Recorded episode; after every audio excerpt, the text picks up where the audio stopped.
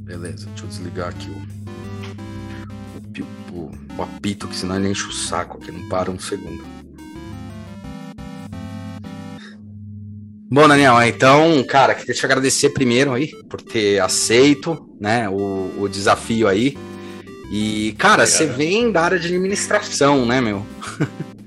Exatamente. Venho da administração, é, na verdade mesmo, eu, eu comecei na, na, engenharia e acabei, acabei migrando para a administração, muito por conta do empreendedorismo, pela vontade de, de empreender, que é um negócio próprio, né? Sim. Sim. Aproveitando essa oportunidade dentro da, da PUC do Rio de Janeiro, que era uma universidade com uma série de diferentes cursos, então eu tive a possibilidade de experimentar um pouquinho algumas eletivas e acabar fazendo essa transição aí para a área administrativa. Olá, meu nome é Hulk Janelli, sou professor universitário, design de produtos, sócio criativo da Atom Studios, youtuber e podcaster. E hoje a gente está aqui com o Daniel, deixa eu ver aqui, porque eu sou bem Zé Ruela, às vezes eu erro o nome, Daniel Pereira. Daniel Pereira, ele é dono do site, na verdade ele montou o site, dono do site, mas da ideia, que é o analista de modelo de negócios. Eu estou lendo a colinha aqui para não perder os nomes, hein? E, cara, queria agradecer muito. E uma das coisas de trazer o Daniel aqui que eu acho importante é que ele é da parte de administração, ele fala muito sobre administração, negócios e tal. Eu tangibilizei o site dele trabalhando com alguns clientes e também na hora que eu dou aula, eu, eu acabei tangibilizando, porque ele criou várias ferramentas que é, estão possíveis de fazer download, daí trabalhando muito com o modelo de negócio do, do Canvas, mas também com a questão é, do mapa de empatia, ou seja, a empatia com o cliente, entender esse cliente e essa estrutura. E uma das coisas que mais me chamou a atenção, além dele ser um administrador e trabalhar com isso, e a gente fala, nossa, administradores são técnicos, né? Eu sempre falo que, meu, meu sócio ele é administrador e entendeu como o design podia influenciar estratégias de negócio, como é o pensamento design, que é esse pensamento mais, mais volátil, né, mais rápido, do mesmo, da mesma forma que eu, vindo do design, comecei a estudar muito planejamento de negócio para entender como posicionar melhor as marcas. E eu acho que a grande frase para mim do Daniel, que me, me ativou lá um tempo atrás, e eu convidei ele, ele foi muito, muito gente boa de aceitar aí esse desafio, esse desafio, que ele fala que o lucro não é o principal ponto de um modelo de negócio, não é o único ponto do modelo de negócio. Formado em administração pela PUC Rio, Daniel Pereira já foi presidente da empresa júnior da PUC Rio, consultor de plano de negócios das incubadoras tecnológicas e cultural do Instituto Gênesis, trainee de vendas de serviços de TI na IBM Brasil, diretor executivo da Acespro Rio de Janeiro, fundou a Luz Consultoria, a aceleradora de startups Papaya Ventures e foi mentor e jurado em programas como Startup Weekend e Startup Farm, além de investidor, autor e professor convidado no IBMEC Rio de Janeiro, COP, UFRJ e PUC Rio. Com mais de 20 anos de experiência em criação de negócios, Daniel é um empreendedor serial que aprendeu que o lucro não deve ser o único objetivo de suas empresas. E é por aí que eu queria até começar a agradecer, Daniel, você. Vocês ouviram aí um breve currículo dele, então não preciso falar muito. Esse cara já participou de startup, já montou modelo de negócio de startup, já participou de várias coisas, são 20 anos de mercado, então eu acho que aí a gente já começa a entender quem que, ele, quem que é ele. E o mais importante, eu acho que é entender que um modelo de negócio, o lucro, ele é uma consequência de um trabalho muito bem realizado. Daniel, Obrigado por ter aceito aí, cara. E é por aí mesmo, cara. Como é que você enxerga o modelo de negócio hoje? Maravilha. Primeiramente, obrigado aí pelo convite. Prazer estar participando aqui do podcast. É, eu durante a minha jornada empreendedora, eu considero que, é, como qualquer outro né, empreendedor ou aspirante empreendedor, sempre acreditou que empreender era uma forma de você, acima de tudo, né, é, construir um negócio que possibilitasse né, que você tivesse uma vida dos seus sonhos. E muito disso está geralmente atrelado a você ganhar muito dinheiro, a ter Sim. muito sucesso, né, sair em capas de jornais e revistas e diante, tá. né, ter aquele carrão. E, e, isso ainda é, na verdade, a, a, grande referência de sucesso da sociedade. Uhum você ainda vai ver né, pessoas ficando muito interessadas quando alguém está mostrando seu Rolex lá na, nas mídias sociais, ou quando está mostrando a sua Ferrari, né, o seu Lamborghini, ou algo assim do gênero.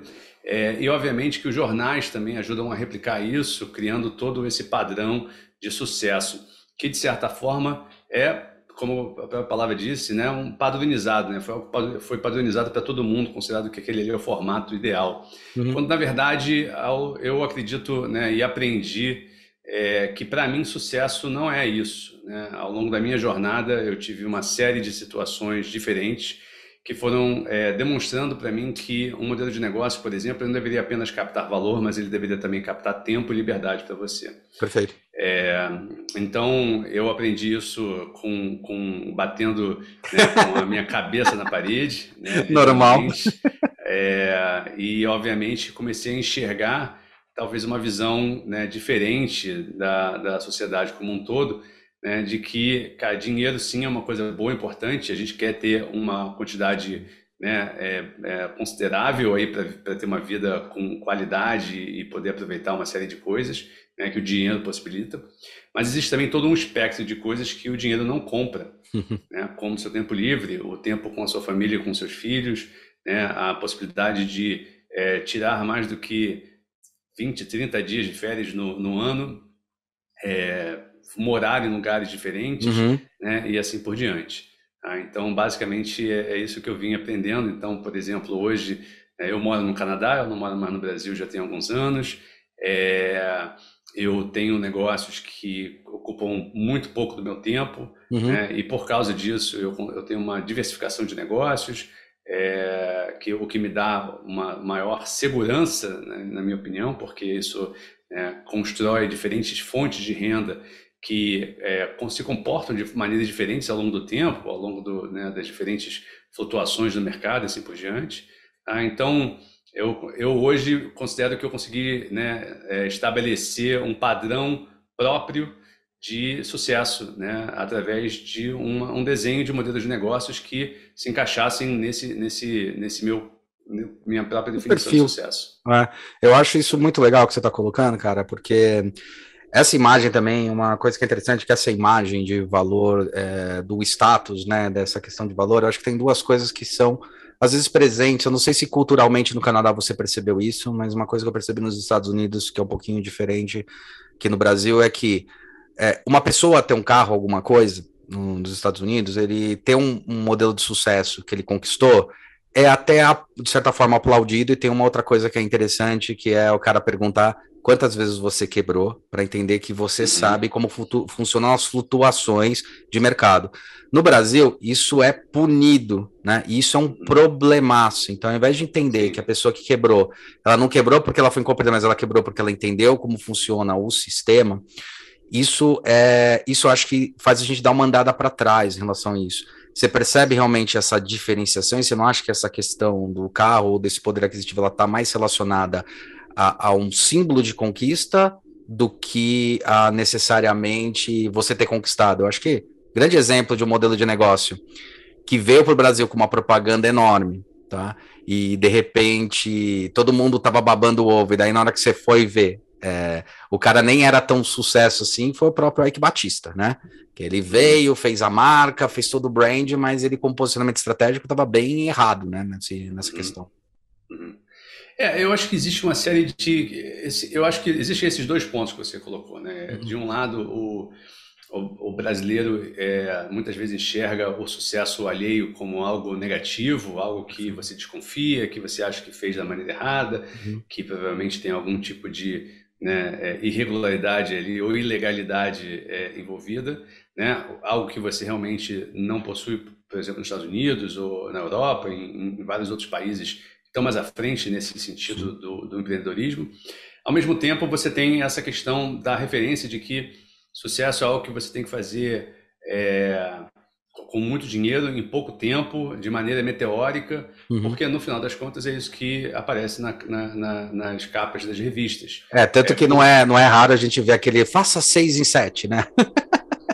Não, você tem o 6 em 7, mas você tem esse também, tipo, a lista dos 30, abaixo dos 30, de 30, né? Enfim, aquelas coisas que tentam colocar a galera que conseguiu, de alguma maneira, né? Seja por sorte, seja por, pelo que for, é, ser muito mais rápido na, na busca desse sucesso, novamente, né? Sim, sim. É, é, financeiro do que outros, porque mas esquecem que quando você de fato olha os números, a, a, a, média de idade dos, dos é, empreendedores de sucesso é 45 anos de idade. 45, é isso aí. Então, ninguém. A, o percentual de pessoas nos seus 20 e poucos é, uma, é, um, é um percentual muito pequeno, é muito raro e, e, e, e às vezes é isso, às vezes não é, não é verdadeiro. Né? Uhum. É, isso eu acho uma coisa.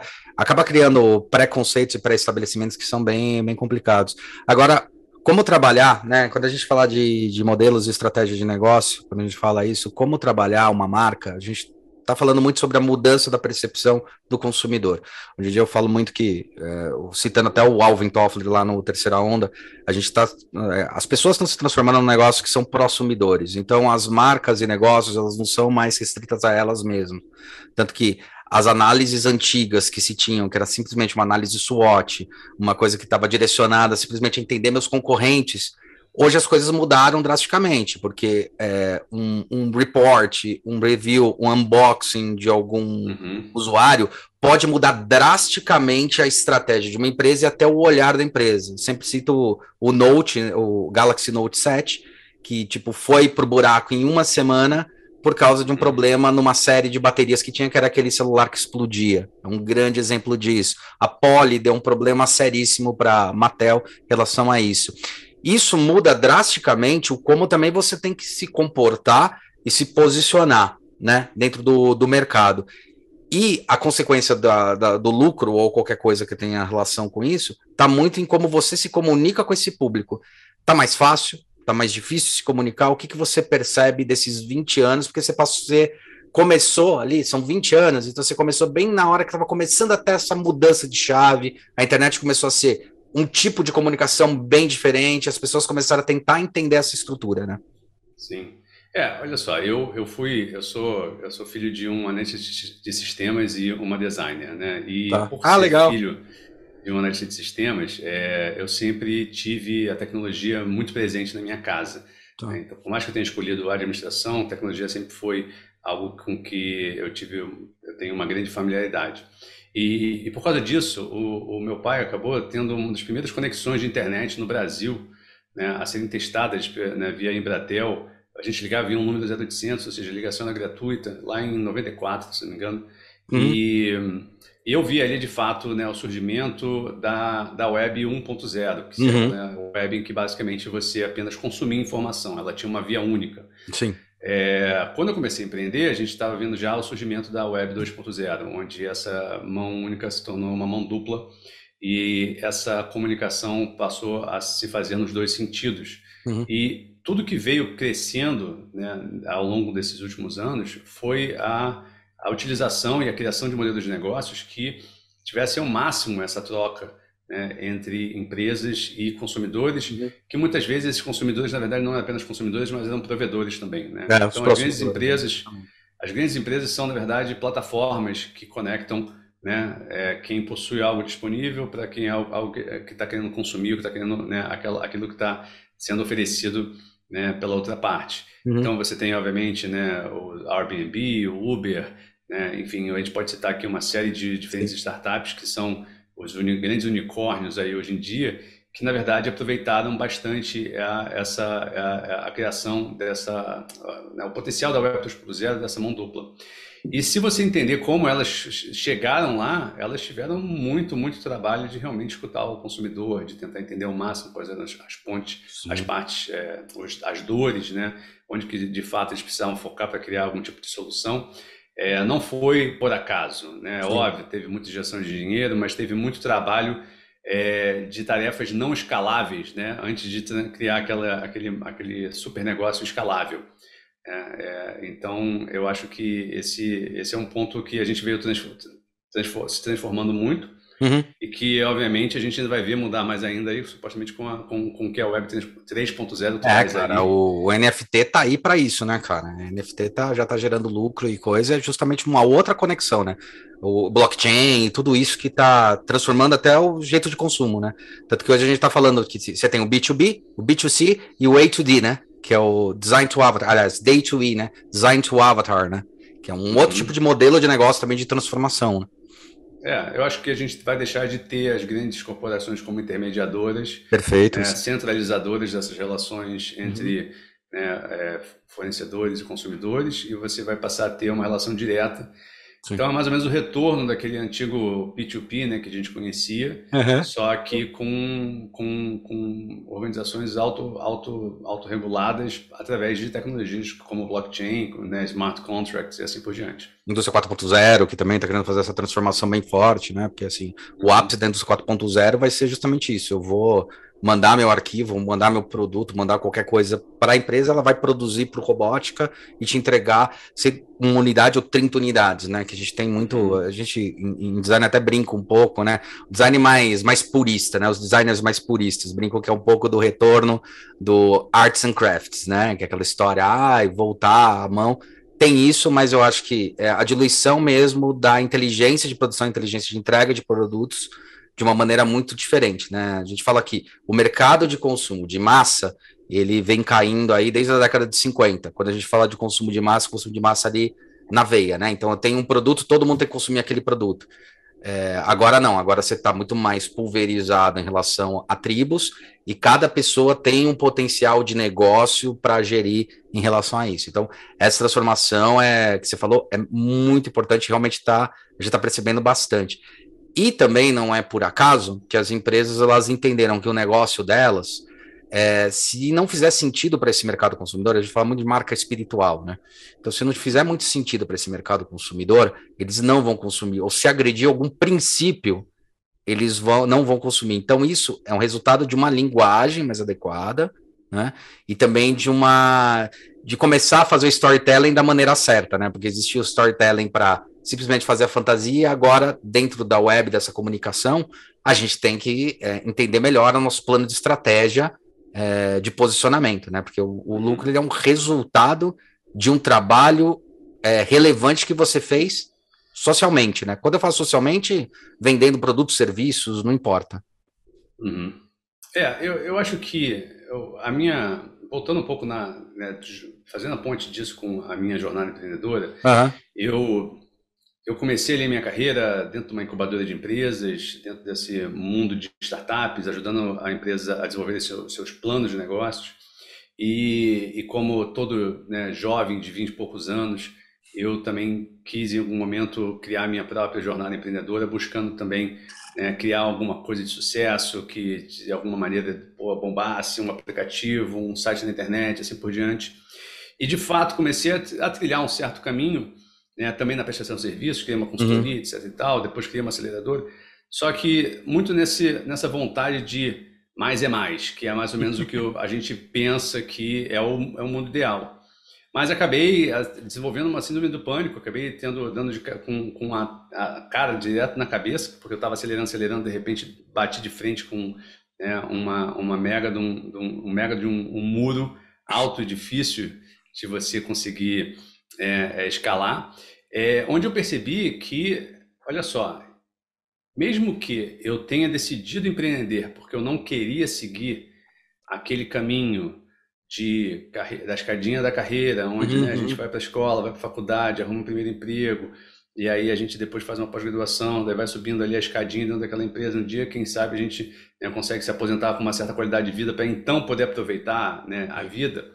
É, eu queria muito esse negócio, tipo assim, não, vou empreender porque eu vou ficar rico rápido, vou, vou me aposentar rápido, etc e tal, que também era um outro padrão. Sim, Estava sendo me, sendo, me sendo vendido ali, uhum. mas que seja, por mais que talvez fosse um padrão um pouco mais glamouroso, né, porque empreendedor, não sei o quê, possivelmente com dinheiro, eu estava percebendo que existiam muitos e muitos casos de pessoas que trabalhavam demais, ganhavam muito dinheiro, mas que não tinham tempo para nada, assim por diante, e obviamente que eu também acabei sentindo na pele né, é, os resultados de tentar traçar dessa maneira o meu caminho para o sucesso.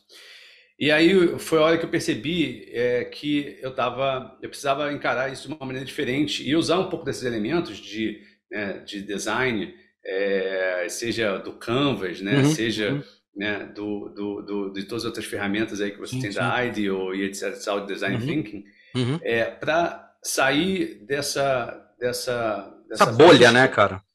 É, é vício. Podemos né? dizer que uma bolha, mas acima de tudo eu acho que é um, um, uma, um novamente, é um outro padrão estabelecido pela sociedade que não necessariamente se encaixa com os seus valores e com os seus grandes objetivos de vida. E aí existe uma frase que eu gosto muito, que é o seguinte, né? Que fala inglês, né? Live by design, not by standards. Então, assim, Boa. viva a sua vida por design, ou seja, desenhe a sua vida uhum. como você acha que ela deve ser, né? Seja o arquiteto dessa, dessa vida ideal, né? Pare e pense o que, que você quer nela. Utilize ferramentas que, de repente, podem ser muito interessantes. Então, você tem, né, hoje em dia, o, o, o, o Canvas também, o Canvas do lado, do lado pessoal, onde você consegue pensar ali, de certa forma, sim, o que, você leva em consideração, o que, que você sim. gostaria de ter na sua vida, o que, que você é bom, o que, que você é ruim, o que, que você quer evitar ao máximo. Enfim, onde então eu passei a entender que é o seguinte, olha, eu preciso, de, eu preciso ser o, o, arquiteto da minha vida, eu preciso ser o designer da minha vida. Uhum. Então eu vou desenhar a minha vida como eu gostaria que ela fosse.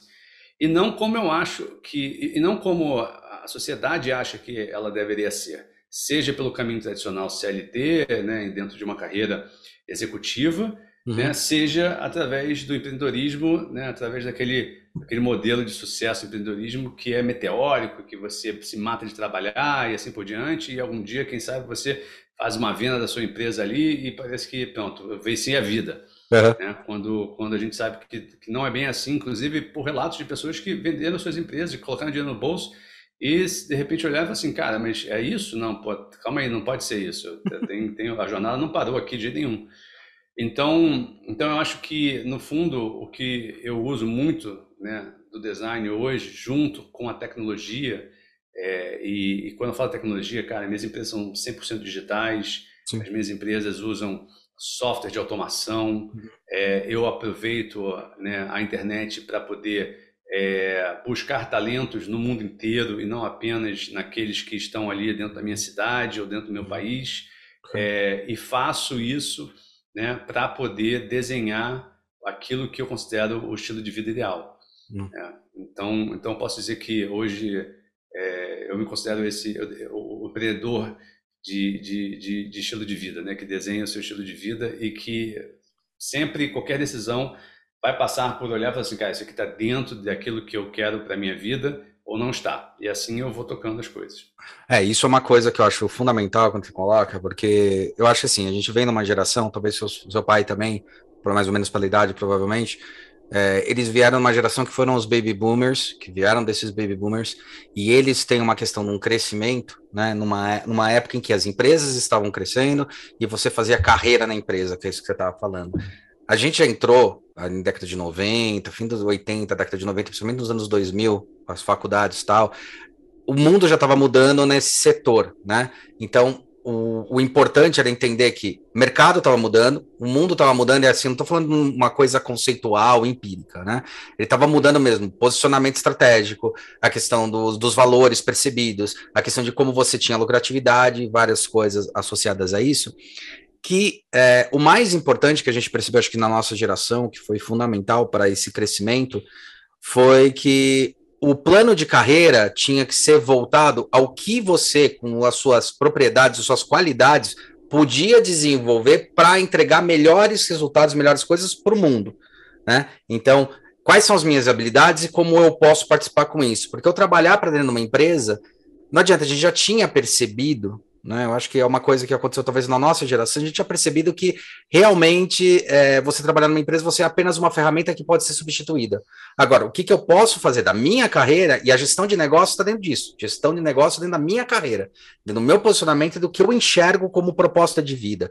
E as ferramentas, elas têm que vir, né? É, como sendo um agregador para qualificar melhor aquilo que eu estou entregando em resumo, né, aquilo que eu sempre eu, eu cito bastante para alguns alunos, e ainda tem uns erros estratégicos dentro de faculdade que eu nem, puta, dá até raiva. Que eles preparam você para trabalhar numa empresa. Eu falo, cara, vocês têm que ser preparados para entender o que vocês podem fazer melhor, porque a gestão de empresa tem que ser gestão pessoal, da sua carreira pessoal. Então, se um momento você sente que tem que estudar administração, puxa a coisa de administração. Se um momento na sua carreira você sente que tem que trazer outras ferramentas embarcadas, tragam elas que elas vão potencializar. Porque isso aí que você falou um negócio interessante que alguém já tinham pessoas, tipo, o Domênico De Masi já estava botando isso daí bem forte, né? Falando: olha, cara, é o seguinte, é, não adianta trabalhar que nem pra caramba, você tem a questão do que é proposta de valor, você tem até aquela questão do trabalho invisível, né? Então, não adianta você trabalhar 12 horas por dia, da qual aquele dinheiro que você recebeu, 20 mil euros que você está recebendo, mas você gasta 15 mil euros para garantir uma qualidade de vida, Diferente de você vai receber 12 mil euros, mas você vai trabalhar 6 horas por dia, mas você vai gastar 3 mil euros. O resto você está tendo qualidade de vida com a sua família e com quem você, na verdade, vai passar o tempo todo. Eu acho que essa é uma grande mudança de mindset quando a gente fala sobre. É, é, é entender que você ser um empreendedor, pelo menos do meu ponto de vista, não é você empreender algum negócio, é você empreender a sua jornada de carreira e os touch points que ele tem, aí sim você começar a entregar valor para as pessoas. Igual você tem várias empresas e uma delas, né, é a própria é a própria é o próprio site que você está entregando valor para as pessoas começarem a entender como gerir isso, né? Como estruturar isso, certo? Sim. É, exatamente. E voltando, eu acho que tem dois pontos que você falou muito interessantes aí. É a questão de que a gente está num momento muito diferente do que nossos pais estiveram. É, então, eu não sei se acho que né, você sabe, eu escrevi um livro chamado Tempo é o Melhor Negócio. Sim. É, sim. Que está aí disponível na Amazon, em todas as principais livrarias. Aí embaixo vai estar tá o link, galera. Legal. E aí, nesse livro, por exemplo, eu escrevo e, e faço referências à vida que meus pais tiveram. É, de ir, né, ir, pô, sair cedo de casa, né, voltar tarde, ter aquele emprego que pô, trabalha de segunda a sexta, né, precisa seguir aquela quantidade de horas, de estar presente lá no escritório, mesmo que você não estivesse tendo que fazer nada e assim por diante. E quando o livro estava para ser publicado, eu falei para meu pai, pai, olha só, eu, pô, eu queria que vocês não ficassem chateados com as menções que eu, fazem, que eu faço né, sobre vocês, porque é claro que essa era a minha referência e eu tive que colocar ali de alguma maneira porque isso me influenciou. E o meu pai virou para mim e falou assim, filho, não se preocupe, eram outros tempos. Uhum. Então, então, de fato, eram. Eles não, eles não tiveram a, a, possibilidade que a gente tem hoje em dia, Sim. o ferramental que a gente tem. E, e, é óbvio que a, a, a, pandemia apresentou e acelerou muito Escancarou, né? é? É, é a adoção dessas tecnologias que já existem há muitos anos. As minhas empresas já são remotas desde 2005. Sim, sim. É, né, porque antes de mim já existiam outras empresas 100% remotas. Sim, sim. Que eu de inspiração para poder entender como é que elas funcionavam. E, e, é óbvio que um dos maiores desafios é exatamente esse, esse shift, né? essa, essa mudança da, do seu mindset, da forma como você é, pensa que as coisas deveriam ser. Porque, no fundo, nossos mindsets foram, novamente, moldados, né? moldados pelas referências que a gente exatamente. tem ao nosso redor, da sociedade, do lugar onde a gente trabalhou, e assim por diante. Então, lá em 2005, quando eu falava assim, cara, equipe remota, você tá maluco, mas eu nunca conseguiria fazer isso, minha equipe não tem maturidade para isso, tudo mais, e olha só, né, depende do quanto que você prioriza, o quanto que você quer de fato mudar esse seu mindset, porque à medida que você vai né, se aprofundando nisso, vai colocando isso como algo é, Platável, né? É. Você começa, obviamente, a ter, a enfrentar as dificuldades, a, a aprender com elas e, consequentemente, a se tornar cada vez melhor em gerir uma empresa distância. Ah. Então, antes, né, porque no fundo era isso. Antes, eu comecei a colocar minhas empresas remotas quando é, o meu filho estava para nascer. Eu falei 2005, eu falei errado, é 2015, desculpa. Então, é, estamos falando de sete anos atrás, né? É, e o meu filho estava para nascer, eu queria falar assim, cara, eu quero poder estar mais em casa. Com meu filho, eu já tinha alguma série, uma série de ferramentas tecnológicas que permitiam uhum. que eu tivesse um, pudesse, pudesse de vez em quando trabalhar. Um, e quando, de fato, né, a colocar essas ferramentas, a implementar elas, eu estava pensando o seguinte: olha, eu quero poder estar em casa, se, se, se necessário, durante seis meses, seis meses do meu filho, e trabalhando né, é, é, é, sempre que possível. Depois que meu filho nasceu, que já tinha um ano de idade, né, eu já estava numa grande cidade onde ele né, não, não tem mora, a gente mora num, num prédio que por maior que seja nunca vai ser grande demais grande o suficiente para uma criança, porque por mais que tenha de repente ali um playground, sempre o playground que vai deixar, desejar muito, eh, vai deixar muito a desejar. É, você tem pouquíssimas praças, né, os lugares são extremamente limitados por falta de, de, planejamento. E comecei a pensar o seguinte: olha, vou morar, quero morar numa cidade mais interior. Então comecei a avaliar casas é, na Serra do Rio de Janeiro, né, da uhum. onde eu sou, então Teresópolis, Petrópolis, porque uhum poderia morar num, com um custo de vida mais baixo, com um quintal, né, com, uma, com uma liberdade maior e assim por diante. tudo isso porque eu estava querendo desenhar uma, um determinado estilo de vida, né? Então, né, vivendo uma, uma vida por design, não por padrão. Uhum. E, e, comecei, obviamente, a adotar uma série de estratégias e desenhar os meus negócios para que eles permitissem esse estilo de vida. Uhum. É, é, então, então, acho que, no fundo, é, é, isso. A gente tem hoje ferramentas que, a gente, né, que nossas gerações anteriores não tinham e a gente depois, um pouco talvez, né, de forma forçada é, pela pandemia, a gente começou a entender que essa, essa mudança de, de, desse, desse, mindset de, da, de que é possível a gente viver de forma remota, né, é, é, totalmente viável. Não é uma, não é uma, não é uma, não, não é uma utopia. É, não é uma utopia. Exatamente. É, é isso que eu acho mais louco, cara, porque você, tá, você citou duas coisas aí que eu acho importante, que uma delas é, as ferramentas já estavam, né, cara, quando a gente vai ver mesmo os resquícios da internet, você tem a ARPANET lá de 70 e pouco, cara, que é quando tem as primeiras conexões e tal. É, tem uma coisa que está sendo curiosa, até te perguntar como é que está né, no Canadá. Nos Estados Unidos eu sei que eles começaram a entender melhor, até porque eles já estavam entendendo o que era remoto. Mas aqui no Brasil aconteceu um negócio que foi bem, bem drástico, que assim, tá sendo bem de, deprimente, né? Que é a internet veio, ela, a pandemia veio, a pandemia ajudou a acelerar um processo que já era consequência, que os caras jogavam lá para 2025 e tal, que era o trabalho remoto, de entender que é, é, muito mais importante as entregas e o que o cara tem para entregar, e você tinha um mundo globalizado, e falar que é globalizado quer dizer que você pode achar a pecinha que falta, ou aquela mão de obra interessante, ou aquela empresa interessante para produzir você, não precisa estar tá no quintal, está conectado é, de várias áreas. Mas o Brasil começou a ter um retorno das pessoas falarem daquele maldito novo normal. Então, novamente, voltamos a ter, a ter trânsito, tem muita empresa que está fazendo aquela meio aberta, mas eu acho que tem uma coisa do psicológico de empresas. Eu estou perguntando justamente para entender o que está acontecendo aí em relação aqui que o dono é uma das coisas mais difíceis é o dono perceber que ele não precisa quando uma empresa ela realmente está muito bem gerida ele não precisa estar tá o tempo todo olhando ele tem que ter peças importantes. Eu acho que no Brasil ou não vamos dizer Brasil acho que é uma eu já vi isso em outras empresas também que é, é muito difícil você passar a responsabilidade de um serviço, de um trabalho para uma, terceira, uma terceira pessoa e os donos de empresa entenderem que quando eu chamo alguém para fazer alguma coisa, algum parceiro, algum funcionário, não importa, é, ele tem que ser melhor do que eu naquilo lá. E tem muita essa coisa de tipo, não, eu tenho que ser melhor que o cara. Você não acha que isso atrapalha bastante a questão da empresa, é, das empresas de crescimento? E uma outra coisa que você citou aí, que é interessante, é: será que quem não estava preparado era. Será que a gente não tinha as ferramentas? Porque para mim a gente já tinha essas ferramentas de trabalho remoto há muito tempo. Eu trabalho home office há 12 anos, né?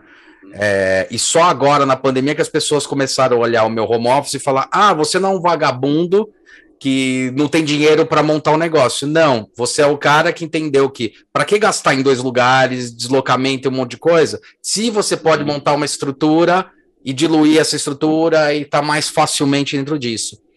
Você não acha que também é um pouco, é, não os funcionários, mas às vezes os funcionários estavam preparados, mas as empresas e negócios não estavam preparados? Tem um pouco dessa questão ainda protecionista, de falar, ah, eu tenho que cuidar, eu tenho que olhar. Você não acha que é um pouco disso também?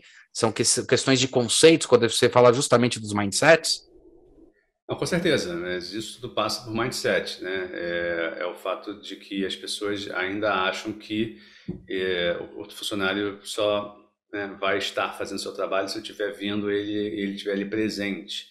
Né? É, que eu só vou conseguir, de fato, é, ter a, a, equipe unida se eles estiverem se encontrando em uma série de reuniões, em salas de reuniões todos os dias. Né?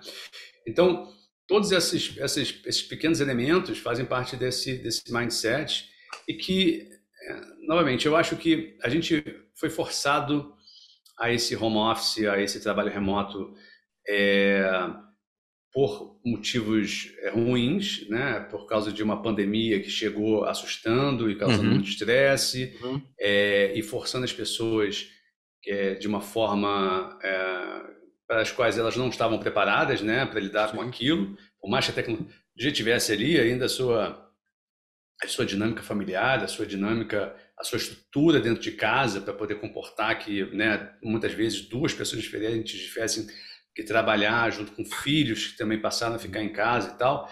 Então eu vejo que a gente é, avançou, mas avançou também de uma forma meio ruim e isso causou é. muita impressão negativa também sobre o trabalho remoto. É, então, então, o que eu acho que vai acontecer agora, pelo menos o que eu estou vendo aqui no Canadá, e eu acredito que vai acontecer no Brasil também, é que existe sim um retorno ao, ao escritório, mas eu não diria que existe um retorno a vida anterior à pandemia. É, não, não vai. Porque, porque o trabalho hoje está retornando, está retornando de uma maneira híbrida, uhum. ou seja, é, pessoas estão indo uma semana terças e quintas, na outra semana segunda, quartas e sextas, é, ou não existe uma obrigatoriedade no número de dias, apenas um, né, um, um tipo, olha, o escritório está aberto, é seguro, vem de vez em quando fazer aqui uma reunião, vem aqui, né, enfim, encontrar os seus colegas quando, quando, quando lhe, lhe, convém, mas e aí eu acho que, eventualmente, esse modelo híbrido vai causar um tipo de situação que as pessoas vão começar a enxergar isso tudo de uma maneira mais positiva e talvez perceber o seguinte, olha, é, de fato, quando eu estou em casa tem sido melhor. Uhum. Ou né, a necessidade do escritório aqui não é tão grande assim quanto a gente está quanto a gente está é, pensando. E, óbvio, e, e, assim, se você for pensar é, que o escritório, o espaço físico, é um custo né, para as empresas, Porra, é um se manter, custo. Né, um custo muito alto para se manter, para se, não só manter por causa do aluguel, mas também toda a infraestrutura necessária de imóveis e de equipamento, assim por diante. Você, e, as, e as empresas perceberem que não está agregando valor, como elas acreditavam que de fato ia voltar a agregar valor, Sim. elas vão começar, obviamente, a se desfazer disso e, e adotar o, o, trabalho remoto, talvez como né, um modelo positivo e não um modelo negativo como acabou né, acontecendo durante a pandemia. É, mas eu acho que esse crescimento ele já veio, né? Quando a gente fala pandemia, a pandemia ela acelerou. É, quando a gente estuda, por exemplo, os coworks, eles começaram a surgir bem forte em algumas empresas lá já em 2015, 2016, como Microsoft aqui no Brasil, por exemplo, que tinha uma equipe só de quatro pessoas. Estou falando a parte jurídica que eu conhecia, um dos caras que trabalhava lá é, falou, cara, se a gente alugar um cowork, espaço de cowork sai mais barato do que a gente alugar uma sala e ter que montar toda a estrutura. Então isso já era uma percepção de trabalho remoto, ainda alocado num espaço, porque parece que existe uma necessidade de você sair de casa, né? E, mas já começou a mudar bastante, tanto que tem várias empresas que têm vários locais de cowork. E isso veio numa crescente a mudança desse, desse mindset também, daí a gente entra muito nesse conceito que você introduziu bem lá no começo, que é a questão de você fazer o seu plano de carreira. Isso tem a ver também com o seu plano de carreira. Né? Tipo, você trabalhar para uma empresa, você montar um negócio, ele tem muito mais a ver quais são as suas expectativas e o que você chama de sucesso ou insucesso, e eu acho que esbarra bastante num discurso que é a qualidade de vida. Qualidade de vida não é ter mais, mas é com que ter como você usa de uma maneira mais inteligente, né? E usar de uma maneira mais inteligente é justamente isso. Poxa, posso trabalhar para caramba, ficar fora, mas vou perder um tempo com meu filho, que é uma coisa importante, é, fundamental, ver o crescimento dele, ver a, a nascença dele, ele crescendo, e ter uma participação muito importante nisso. Até porque eu não sei como foi você, mas, por exemplo, meu pai trabalhava para caramba, eu sempre gostei muito do meu pai, mas eu, eu, eu tive uma convivência com ele, mas ele sempre estava muito mais distante, né, do que ele poderia estar presente, né, ele sempre estava, uhum. quando eu, eu via ele, ou quando eu lembrava dele, ele estava cansado, até brincava um pouco, mas ele estava cansado, estava exausto, não conseguiu participar de algumas coisas, né. Sim. Para mim, ele não teve qualidade de vida nesse sentido, né. É. É exatamente. Eu, eu, quando você não tem tempo, você não consegue ser a sua melhor versão para ninguém, nem para você mesmo. É, falo isso no livro é, é, amplamente. É, não tem, você precisa de tempo para você, você precisa de tempo para sua esposa, você precisa de tempo para seus filhos, você precisa de tempo para poder se exercitar, para poder descansar, para poder, enfim, uma série de coisas. E aí, quando você sai segunda a sexta, de manhã cedo, volta né, no final do dia, e ainda tem que ter as suas tarefas domésticas, tem que ter as suas tarefas, né, obviamente, de atenção ali aos seus filhos. Uhum. É, e aí, eu, hoje em dia, eu, eu penso muito nisso, cara. Meu, meu momento mais interessante do meu dia é o, é o final do dia. Porque aquele, aquele. Eu prefiro mil vezes esse processo calmo durante de levar meus filhos, né? Apesar do café da manhã, obviamente, também, obviamente, tem, a seu, ter ali o a sua a seu, seu, o seu leve grau de estresse, porque precisa que todo mundo coma e se arrume, sim, saia, não sei o que tudo mais, mas eu, o meu momento que eu levo meu filho, o momento que, poxa, é, é muitas vezes é, eu tenho um filho que está na escola, outra, outra, uma outra filha que está na creche, ainda mais que só vai dois dias de manhã, Uhum. Mas aquele momento do almoço com ela, ou uma parte da tarde que eu não, não, tô, não tenho muito o que fazer e tudo mais, ou quando Sim. meu filho chega da escola, eu consigo brincar com ele, é ótimo. Cara, quando chega às seis horas, que é o esquema janta, banho e vai para a cama, é disparado assim a parte mais estressante que eu tenho do meu dia, porque, porque é, é realmente o, o final do dia, você já está cansado, por mais já. que você de repente não tenha tido um dia estressante, seus filhos estão tão cansados também. Então imagina que você só tem esse, esse final do dia de jantar, colocar para o banho e, e, e, dormir, né? Todos os dias, porque você tem que é. trabalhar de nove até as seis, às sete, que seja. É, é, realmente fica muito difícil. E, e, o final de semana é muito pouco para que você consiga fazer tudo aquilo que você precisa fazer, é, que não é trabalho, né? Mas, obviamente, né, ficar com seus filhos, entreter eles, assim por diante, fica muito, é muito complicado. É, então é isso. Eu acho que o ponto, o ponto principal é você conseguir desenhar esse estilo de vida. Em cima desse desenho, desse estilo de vida, você é, começar a entender o que, que encaixa e o que, que não encaixa. Isso é válido, obviamente, para o tipo de empresa que você vai né, construir, que tipo de negócio que você vai, vai ter e, e, e assim por diante. Muito louco, cara. Para a gente dar uma wrap-up aí, dar uma encerrada, cara, é, como é que foi, por que que teve a ideia de montar o site, quanto ele é importante, quanto ele é, na verdade, um prolongamento daquilo que você já trabalha nas suas empresas? A gente não acabou nem falando quantas empresas você tem, o que, que você tem, mas o quanto de importante foi, porque, obviamente, o site, ele é, para quem aí é mais pragmático, é como se fosse uma propaganda do trabalho que ele faz, mas é de outra maneira, porque ele está liberando aquilo lá que, é, quando eu fiz faculdade, falavam muito, você esconde seu jogo, nunca conta. E, na verdade, o site, ou tudo isso que a gente faz aqui no podcast, YouTube, por no nosso caso, no caso dele, o site, outras coisas que ele vai praticando, pelo contrário, ajuda a validar cada vez mais o, o, o trabalho que é realizado. Uma coisa que eu falo muito para meus clientes já há um bom tempo, assim, ensina o que você faz para o cara, para o cara tentar fazer e ver que é tão difícil que ele vai precisar de você para poder auxiliar. Aí sim ele vai perceber valor no seu produto e serviço. É por aí como é que funciona essa estratégia, como é que você pensou isso, por que, que você resolveu fazer esse é, compêndio de informação é, para gerar para as pessoas valor. Sim. Bem, olha só, eu, como te falei, eu, eu comecei minha, minha jornada, ou melhor, minha carreira na incubadora da PUC do Rio de Janeiro e eu ajudava os candidatos à incubação a desenvolverem seus planos de negócios. Uhum. E o plano de negócio, cara, era um documento longo, textual, chato de desenvolver, que exigia que você tivesse que basicamente escrever um livro sobre coisas que você não tinha ideia de como seriam, simplesmente né, porque era obrigatório você manter aquela estrutura. E aí, durante esse, eu ajudei mais de 300 planos de negócio a serem desenvolvidos, e durante esse período, volta e meia, eu escutava as pessoas falando assim: ah, mas o meu modelo de negócio, assim, pô, mas o modelo de negócio não é o plano de negócios. Não, o que é o modelo de negócio? E aí, quando tinha, tinha hora que as pessoas falavam sobre modelo de negócios, se referenciando, referenciando a, a, a receita, em outros momentos estava relacionado a sua, sua, ao seu modelo operacional, enfim, não existia um padrão. Aí eu fui trabalhar na IBM, fui trabalhar na área de vendas da IBM, e quando eu estava lá na IBM, recebi um, um, relatório da área de consultoria da, da, IBM com uma pesquisa que tinha sido feita com os principais CEOs do mundo, perguntando qual que era o foco deles para os anos seguintes. Em primeiro lugar, estava lá o modelo de inovação no modelo de negócios. Eu falei, cara, eu preciso entender o que é esse modelo de negócio de uma vez por todas. Eu fiz, fui fazer uma pesquisa e acabei descobrindo né, o autor, né, o Alexander Selvalda, que estava ali começando a escrever um blog em cima da sua tese de doutorado e estava formando o que viria a ser o, o Business Model Canvas.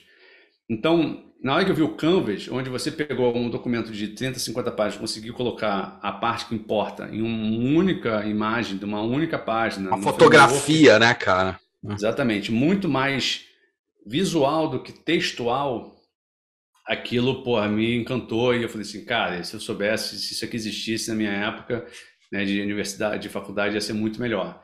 Sim. E eu comecei a me aprofundar muito nisso, comecei a ter prazer em pegar e desenhar empresas e modelos de negócios usando Canvas. Uhum. Esse, esse, então eu comecei a resolver publicar sobre isso. E a melhor forma de você vender é você ensinar. Sim, sim. E obviamente que dentro do mundo onde né, digital, onde né, da, nessa nessa é, a, a, é, era da informação, né, da onde obviamente que o marketing de conteúdo faz todo sentido. Infoproduto, infomercado, infonegócio, é isso aí. É. A gente, eu comecei a escrever, criei esse site, comecei a escrever e coloquei alguns cursos e produtos digitais à venda como Sim. forma de monetização. Então eu atraio pessoas interessadas ao site por causa dos meus campos, das minhas análises, e ali né, eu ofereço alguns produtos e serviços que, para quem obviamente me conhece ali através do site. Mas eu acho que o encantamento, o site é, na verdade, esse encantamento com a conexão do, do visual de, de, design né, com o, o mundo dos negócios. Uhum né, acima de tudo. Então, assim que nasceu o, o, analista e assim que, de certa forma, outros negócios também acabaram surgindo dentro sempre dessa, dessa mesma premissa de publicação de conteúdo gratuito para se atrair um público que depois né, seria convertido em um cliente dos produtos pagos. É tipo o funil de venda, né? É essa bem isso. É. Trabalhar com essa, é, com essa. Usando, usando, acima de tudo, SEO, tráfego orgânico, né? Sim, é, sim, sim, sim, é. sim tudo isso que está relacionado, isso aí é importantíssimo, porque eu acho que aí tem a grande transformação, né, cara? O, faz bem lembrar uma coisa que, obviamente, você tangibilizou, e eu acho fantástico, que faz parte também desse, desse universo aí que a gente está falando, do Golden Cycle, né, do Simon Sinek. Uhum. Entender, os, entender os propósitos, a causa e entender que o que você está vendendo, os produtos que você está vendendo, eles são uma consequência de um produto, uma tangibilização. Mas se você não tiver muito bem alinhado as causas do porquê você está vendendo e quais são as propostas do valor de negócio, cara, você não chega nunca, você não se torna relevante, né? Você se torna só mais um player, que é aquilo que a gente fala muito, cara. Se você está competindo com, se você está competindo, falando, eu posso fazer mais barato, na verdade você já caiu numa cauda longa, que é assim, você está competindo por preço, você não está competindo por causa né? Ah, eu faço mais uhum. barato, essa é a minha causa. E no uhum. final das contas você perdeu tudo, né? Acho que é. isso é um, é um ponto bem relevante, né? É, você falou aí um ponto interessante. Eu acabei criando um Canvas 2.0, é, que foi uma interpretação minha do Business Model Canvas Legal. dentro de, um, de, uma nova, nova versão. E eu falo sobre esse Canvas 2.0 num artigo que está lá no blog, lá no Analista de Modelos de Negócios, chamado Em Busca do Modelo de Negócios Perfeito. O ideal, eu não lembro exatamente qual que, mas é, acho que é Em Busca do Modelo de Negócios Perfeito. E lá eu falo do Canvas 2.0 e vou falar do, do, do, do, do Golden Circle. Uhum. O Golden Circle é ao centro desse Canvas 2.0 e falo muito sobre, obviamente, a gente é, é, usar a inovação aberta e ter o consumidor como fonte de inspiração né, e de, né, é, análise, né? É, e contribuição e né, para, de fato, a sua oferta de valor, entendeu? Sim. Então, acho que esse, esse é um artigo muito bacana também, acho que vale a pena depois linkar aí na, na no, no, Tá embaixo, gente. No, no na descrição. Na, na descrição do, do podcast, porque eu falo, eu falo bastante sobre isso, sobre a gente tentar entender consumidores não como consumidores, mas como tribos, uhum. entre outras coisas. É, eu acho isso, cara, é isso fundamental. Mesma forma, eu acabei fazendo para aquele duplo diamante do Design Thinking, né? Uhum. Que na verdade eu uso o conceito Design Thinking lá de 69, né? Quando foi fez o, a pesquisa e falou que é qual é o pensamento que o designer tem e não o Design Thinking da Ideal, né? Que é um método, e esse método ele pode ser testado, funcionou muito bem lá nos anos 2000, agora tem que ser retransformado tal mas eu fiz isso com o, com o triplo diamante, entendendo a mesma coisa, né?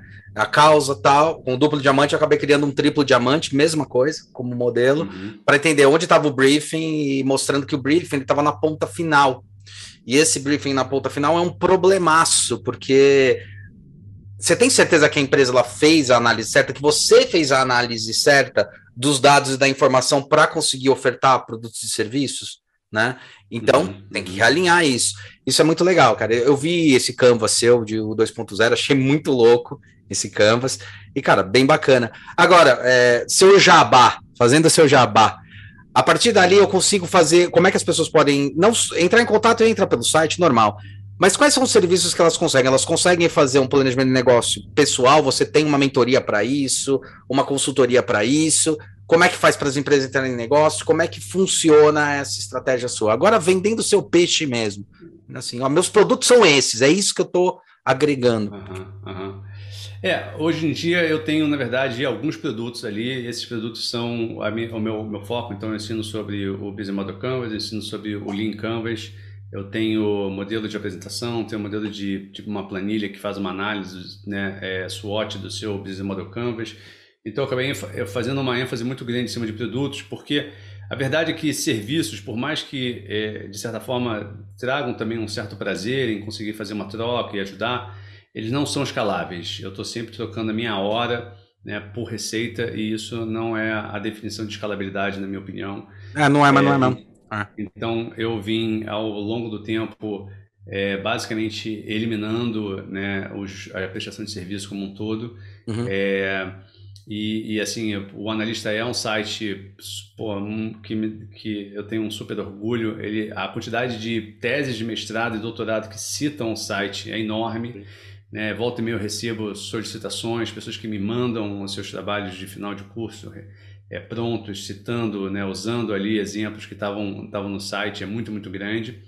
É, mas eu estou cada vez mais, né, até porque eu também estou morando fora, né, aqui no Canadá, criando novos projetos em inglês, fazendo com que né, eu tenha, eu tenha é, negócios que atendam um mercado mais internacional, que uhum. gerem receita em moeda local. Uhum. É, então, é, o que eu tenho hoje de oferta no, no, na, lá no analista está ali na, na, na loja, está ali nos produtos que você consegue comprar. É. E, enfim, é basicamente aqueles são meus, meus principais é, é, ativos assim de, de venda e de. Tá, Exatamente. Legal. É que eu queria ver como é que você estava pensando, você montava estrategicamente. Mas é legal, cara, é legal ser citado por, por documento. Foi a, a partir daí que a gente começa a perceber que tem um valor né, de mercado e tem uma percepção. É, como eu te falei, né? Como eu dou aula em três universidades aqui, que é o Senac, a FAP e o IED, o Instituto Europeu de Design, é, nesses a gente vai colocando, né? Eu vou puxando e vou falando, e eu bati no seu site numa época aí. Talvez seja até mais do que dois anos atrás, viu? Porque já faz um tempo que eu falo, ó, oh, meu, quer entender um pouquinho mais? Vai lá, né? É, uhum. Faço bem isso. Então, isso é muito bacana, assim, para o crescimento. Eu queria te agradecer, porque é um puta de um trabalho super bem feito, cara. Você manda mal bem. É, eu acho muito legal vir essa análise do, do, de, um, de um administrador, né, para falar, meu, olha, as coisas elas são orgânicas, tá? Assim, o crescimento de uma empresa, o desenvolvimento é orgânico. O que quer dizer orgânico? Não adianta só olhar sobre o olhar da administração, assim como eu critico muito, não adianta o designer virar e falar assim, vamos fazer uma marca, só fazer a marca, você tem um crescimento. Cara, você sabe do resto? Você sabe onde? Às vezes a falha não está na marca, a falha está em como o cara está se posicionando. Às vezes a falha está em um monte de coisa que você tem que entender essa leitura, tem que saber fazer essa leitura. Então, acho que esse crossover é a coisa mais importante para qualquer área, para qualquer setor, né? Que tenha. Sim. E, cara, queria te agradecer muito, queria saber se queria deixar um recado final. É, que a gente sempre fala, porque às vezes a pessoa tá afim de falar, falar, ó, oh, seus mequetrefe, vê se estuda mais. Não, o meu recado é esse, cara. Desenhe, desenhe a vida que você deseja, não siga os padrões da sociedade. É, eu falo muito sobre isso no meu livro, então uhum. se você de alguma maneira se identifica com isso, vai lá na Amazon, né, vai na Livraria da Travessa, na Cultura que seja. Aqui embaixo vai estar tá linkado esse livro, viu? É. Vai direto na Amazon. Você pode ir direto no site também, que é tempo é o melhor negócio.com.br. Uhum. É, para que aquilo ali, de alguma maneira, te ajude a abrir né, mais os seus horizontes e o seu pensamento. É, e, enfim, se quiser me seguir também, eu tenho né, no Instagram, é arroba dpereiraemp, né, de empreendedor, é, uhum. é, a gente deixa anotado aí também. Eu dou algumas dicas ali, tento colocar de alguma maneira alguma contribuição adicional aí nessa, nessa rede social que o pessoal gosta tanto, que né, e, e, tudo que eu publico lá também está sendo replicado no, no TikTok, Sim. lá pelo, pelo meu social media. Mas, enfim, de qualquer maneira, é, é isso. Eu espero que, de alguma maneira, o, o podcast aqui de hoje tenha ajudado a inspirar um pouquinho a vocês saírem do caminho convencional né, e, e buscarem aí o seu, o, o seu próprio caminho. É isso aí. Daniel, Pereira, cara, queria te agradecer mais uma vez. Brigadão pelo seu tempo aí, cara. Obrigado mesmo. E é isso aí, cara. Então, galera, bom dia, boa tarde, boa noite, seus mequetrefe. Não esqueça de ouvir, assinar, lembrando que esse sai nas quintas-feiras o podcast com Daniel, na segunda-feira sai no YouTube, tá? Para vocês verem, sigam o canal dele, penteirem ele, enchem o saco dele, é, que é muito importante. E, bom, é isso aí. Valeu, turma, e até a próxima.